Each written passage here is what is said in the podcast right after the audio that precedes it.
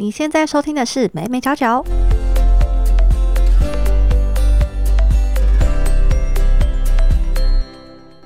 Hello，这里是美美角角，我是 Hedy。如果你是第一次收听这个节目的话，我们这个节目主要是在分享一些媒体还有行销领域的议题。开始之前呢，想要问大家有没有以下的这些经验，就是明明只是在搜寻某个产品，结果到另一个网页的时候呢，却疯狂出现这个产品的广告。再是经常收到奇怪的简讯，比如说邀你加入这种股市啊、股票分析的群组等等，这个我自己就很常收到，然后就觉得超可怕。到底我的手机号码是怎样被卖掉的？然后再来呢是呃，经常会收到各种来路不明的电话或者是未显示号码。最后呢，我觉得很可怕，就是你跟朋友在聊天的时候聊到某个产品，结果你打开手机发现，哎，这个产品的资讯居然跳出来了，可是你之前明明就没有搜寻过这个产品。听起来很可怕，对不对？这表示呢，我们的喜好还有我们的习惯都已经在不知情的情况下被搜集且被贩卖掉了。这些涉及到我们个人身份的资料呢，就称作数位隐私。那在跟大家谈数位隐私之前呢，我们来先谈谈隐私权是什么。所谓的隐私权，就是指为了避免我们的生活私密领域受到他人的侵扰，所以呢，这个权利保障我们可以对自己的资料有自主权。比如说，要不要揭露啊，或者是别人用它的时候，我要知晓它的用途。再就是错误的话，可以去更正等等。那数位隐私呢，就是隐私权在网络的延伸，是指我们在网络上的私人资料依法受到保护，那使这些资料不会让其他人知道、搜集、复制、泄露、公开利用等等。所以简单来说呢，数位隐私就是指我们在使用网络时所创造出的所有资讯都可以受到保护。那数位隐私包含哪一些呢？其实它范围蛮广的哦。第一个是建立账号所输入的个人资料，比如说你要买东西的时候，然后加入会员，这个网站就会要求你填入一些你的生日啊、你的手机的地址等等，都算是你的数位隐私。在第二个是你抛在网站上的一切，包含你的贴文或是你的影片、音乐、音档等等都算。第三个呢是我们在网络上回应的各种留言跟按赞。那题外话是我最近看了一本书，叫《战争》，它主要就是在说我们现在这种暗赞呐、留言的行为，其实就是可以改变这整个社会。我觉得很有趣，在之后的没读书的单元也会跟大家分享。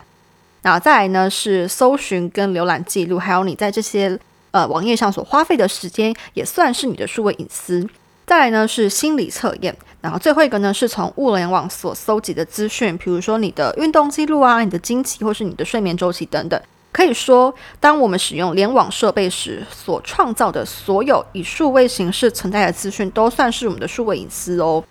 那为什么数位隐私大家会开始重视这件事情呢？这其实源自于脸书的剑桥分析事件。我们都知道，脸书它在先前的改名叫做 Meta，对吧？那近年来，它因为侵犯隐私还有各自搜集的问题，其实产生非常多的争议，甚至还被前员工指控说，为了盈利去助长了仇恨言论。但其实，脸书它不是第一次去侵犯用户的数位隐私。这边我们就要跟大家来谈谈剑桥分析还有脸书的关系。这个剑桥分析，它是在二零一三年在英国成立，是一间以大数据分析为主要业务的公司。在二零一八年的时候呢，有很多家媒体就开始报道说，诶，这个剑桥分析，你可能透过不正当的方式，长期去获取脸书使用者的 po 文资讯。那剑桥分析是怎么做到的呢？不晓得大家对之前在脸书玩心理测验有没有印象？还记得那个时候，我只要看到心理测验的东西，然后就会点进去。然后点进去之前，他就会说你是否同意脸书收集你的资料，就类似说你同不同意脸书用你的资料这样子。然后大家都不会想那么多嘛，因为就觉得啊好玩啊，心理测验好玩，那就点进去按我同意就开始玩。但殊不知，这个就是剑桥分析抓资料的最好的工具。剑桥分析呢，它以学术研究的名义，在脸书平台上开发一个心理测验 App，吸引使用者给这个 App 取用它本身还有他朋友网络资讯的权限。那剑桥分析就根据 Facebook 所给予的权限，开始大规模的收集使用者跟他朋友的日常动态资料，包含他们的 po 文、他们的留言、他们的暗赞，或者是他们对哪些内容比较有反应等等。那根据 Facebook 所提供的权限呢，即使使用者没有使用该 App，也可能因为其他朋友有用这个 App。使他日常的活动受到呃未经同意的追踪。那剑桥分析，他就会根据他所搜集到这么多的资料来进行策略拟定。透过这样的一个策略呢，去影响到选举呀，比如说他会挑起一些争议性的话题，或者是发起一些运动，以便使特定的人士来获益。那虽然说实际安装并且使用该 App 的使用者只有二十七万人，但是因为我们刚刚讲到 Facebook，它也允许剑桥分析去抓取这些使用者朋友的资料，所以在很多年里面呢，剑桥分析它截取了超过八千七百万名 Facebook 使用者的动态。那这件事情曝光之后，大家才觉得说，哦，天哪，原来这些科技公司这么可怕！我们就只是按一个按键，然后想要玩一个心理测验来放松一下，结果呢，就可能让不孝业者取得我们。的资讯，但其实呢，日常生活当中不只是脸书在监视着我们的资料，我们呃很多的服务也都涉及到使用我们各自的风险。比如说，像第一个是智慧音箱，像 Google 就曾经发生过智慧音箱在使用者没有唤醒的情况下呢，偷偷的录音，然后把这个音档回传给 Google 的伺服器。那第二个呢是智慧手表。曾经就有研究发现说，包含小米啊、Fitbit 啊、Garmin 等等运动手表，他们会透过蓝牙直接去截取我们的个人资讯。那即使蓝牙关掉，也一样都在运作，是不是听起来超可怕？啊，再来呢是行动支付，有一些不孝人士他会把商家的付款 QR code 换成诈骗账户，或者是呢让 QR code 直接连到钓鱼网站来窃取我们的个人资料。所以这边呢也提醒大家，在付款的时候呢，可以先观察一下这个 QR code 有没有看起来怪怪的。是不是有被涂改或者是粘贴过，才可以去保护我们个人资料的安全哦？那也许你会想说，诶，资料被用了还好吧？我就只是一个小小的普通人啊，拿我的资料又可以怎么样呢？那其实这个影响呢，可以分成商业面还有社会面来看。透过每一笔资料的搜集呢，这些商家、这些企业可以从大数据中找到隐含的新价值。比如说呢，现在超商非常流行叫大家加入会员。就希望了解人们在商品选购上有什么样的倾向，进而去制定新的贩售计划或者是促销活动。那这也会反映在我们的手机或电脑上，透过推广各种的广告，吸引消费者来去购买，进而增加这些企业的收入。那也就是说呢，为了吸引我们购买，所看之处呢都是促销广告。然后甚至我觉得更坏的就是呢，像 YouTube 一样推出一个无广告方案，不管怎么样，这些大公司都赚翻了，对吧？就是我们买它赚，我们不买它也赚。OK，那甚至这些资料可能被有心人士收集利用，甚至可能导致信用卡盗刷啊、诈骗等等事件层出不穷，这都是有可能的。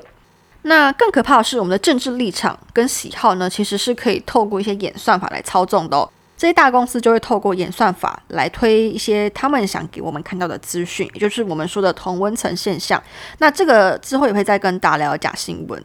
所以呢，这演算法带的结果就是，嗯，可能会造成第一个是选举结果的改变，比如说像之前的川普或所谓的韩总机就是这样的一个例子。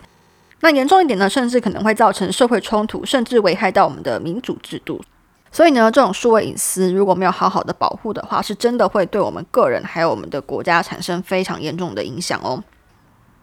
那我们该怎么做才可以保护好自己的数位隐私呢？其实目前啊，国外或者是国内都有定定一些法规，要来协助保护我们自己的数位隐私。那第一个大家要所知道的是欧盟的 GDPR。欧盟呢，在二零一六年通过了一般资料保护规则 GDPR。那这个法规有两个重点，第一个就是被遗忘权。那也就是说，我可以要求控制资料的那一方呢，把我的资料删除。那第二个呢是资料可惜权，也就是说，用户可以将 A 服务的资料转移到 B 服务上。那这个法规适用的对象有包含客户是欧盟公民、员工是欧盟公民、非营利组织、政府机构等等。就是只要你的客人或者是你的员工里面有欧盟的公民，那你就必须要去适用这条法律。那它保护的范围有个人的身份，比如说电话、地址、车牌、病历、脸部辨识等等，只要是关于你这个人的资料都算。然后还有包含像是线上的定位资料，比如说呃 cookie 啊、IP 位置啊、行动装置 ID、社群活动记录等等。那还有脸书他们也宣布说他们会去遵守 GDPR，所以脸书也推出了一个按钮，是可以一键清除历史资料，允许用户删除所有的 cookie 跟浏览历史。那另外呢，欧盟也推出了数位服务法草案。这个法案主要是呃，为了应应现在的数位或流时代下，要怎么样去好好的保护欧洲公民、欧盟公民的线上使用者安全的一个规范。那这个法案就要求说，数位科技服务的企业呢，在不管是搜集、过滤，还有最终在平台上传递特定资讯给社会大众的过程当中，都要去筛选掉非法跟有害的内容，以减少仇恨跟伤害民主的言论传播。那另外呢，也要去清楚的标示说谁是付费的广告商，还有为什么数位服务使用者会成为该广告的投放对象，就是你都要讲清楚就对了。那除了欧盟之外呢，美国它有推出了消费者隐私保护法，这个法案主要是在让消费者拥有更多的资料控制权。那这个法案当中，我们消费者有三大权利，第一个是知情权。也就是说，我们消费者有权利要求企业你去揭露，说你用我们的资料到底要干嘛，你的目的是什么，或者是你跟谁共享了我们的个人资料。第二个是退出选择权，也就是说，消费者我们消费者有权利去要求企业你停止出售个人资料，就是你不准拿我的资料去卖。好，第三个呢是删除权，就是指说我们消费者有权利要企业呢删除从我们身上所搜集掉的个人资料。比如说，今天我们是成为他的会员，但是我们就说，嗯，你不准再使用我的资料了，因为我不信任你家企业，你要把我的会员资料删除。所以，我们消费者是有这样的一个权利的。那除了美国之外呢？加拿大它也推出了数位宪章实施法案。那这个法案的重点在于说，企业在处理个人资料时要具备透明度、安全度跟可靠度。那加拿大呢，也同时也让人民可以有这个移转个人资料的自由，或者是当你不需要相关服务的时候，你有权去销毁当初提供的个人资料。这其实就呼应我们刚刚讲到的欧盟的 GDPR 讲到的被遗忘权跟资料可惜权。那同时呢，这个法案也提到说呢，我们要去坚决的捍卫民主自由，避免仇恨跟暴力极端主义原则等等。这个也呼应了欧盟所提出的数位服务法草案。那讲了这么多国外的例子，台湾有没有推出一些法律呢？其实是有的，但是目前呢，台湾的是个资法。那个资法它目前在针对个人资料的搜集呢，仍然是以推定同意为准则，也就是说，你没有说不。你把资料给我，我就当你都 OK，我都可以用这些资料了。那不像 GDPR，它是要当事人自愿且具体的声明同意为原则。那另外呢，台湾也推出了资通安全管理法，有针对防疫啊、远距办公啊、物联网等等领域去规范。不过呢，呃，这个法条能不能够去满足目前这个电子商务时代的一个资讯隐私保护的需求，也值得我们去关注。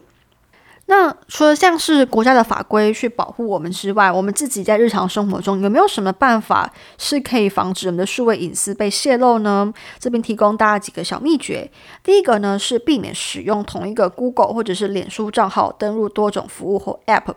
比如说，你可能在这间衣服店买衣服，你没有这个账号，你会使用 Google 一键登录吗？如果是的话，你可能要小心哦，因为这些账号最后可能会联动到脸书或者是 Google 的社交账户。这些资料都可能会让其他的业者去取用。啊，第二个呢是不要玩脸书上的任何心理测验或小游戏，就像我们刚讲的剑桥分析事件，超可怕，所以大家呢尽量不要去玩这些小游戏啦。啊，再来呢是选用强度高的密码，或者是使用两阶段验证，也就是说尽量不要去怕麻烦啦。其实像目前的很多的网络银行啊，它会要求说你在转账的时候要输入动态密码，或者是要用另外一个验证 App 去做二度认证。虽然我们当下真的会觉得很麻烦，但它其实真的是一个保护我们交易安全的一个非常好的方法。那再来呢，就是不要看盗版的影音网站。呃，相信大家应该都是可以理解，台湾其实有非常多人他还是不愿意去买这种会员 Netflix 啊来去看电影。他可能就觉得说啊，我又不常看 Netflix，何必呢？所以我就干脆去免费的盗版网站看就好啦。那其实你在看这些网站的时候呢，这个免费影网站就会在你的手机里买入 cookie。那这个 cookie 就是可以去追踪你的网络行为。那其实呢，你去到别的网站，广告呢也会一直一直飘出来，甚至有些网站它可能会带有病毒去盗取你使用者的个资哦，所以这个也都是要小心的。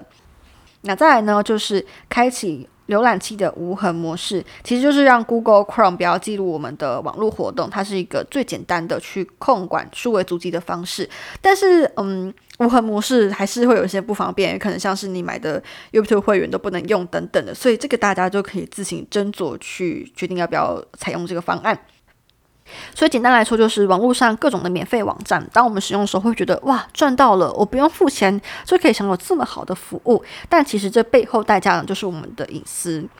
所以呢，在这个数位时代下呢，一定要去保护好我们的数位隐私。大家也可以去参照我们上面提到的小技巧，避免有新人士去利用自己的个人资料，可以让我们更安心的去享受网络的各种服务哦。那这边另外也要跟大家推荐，联合报它有推出一款小测验，叫做“你是网络透明人吗？”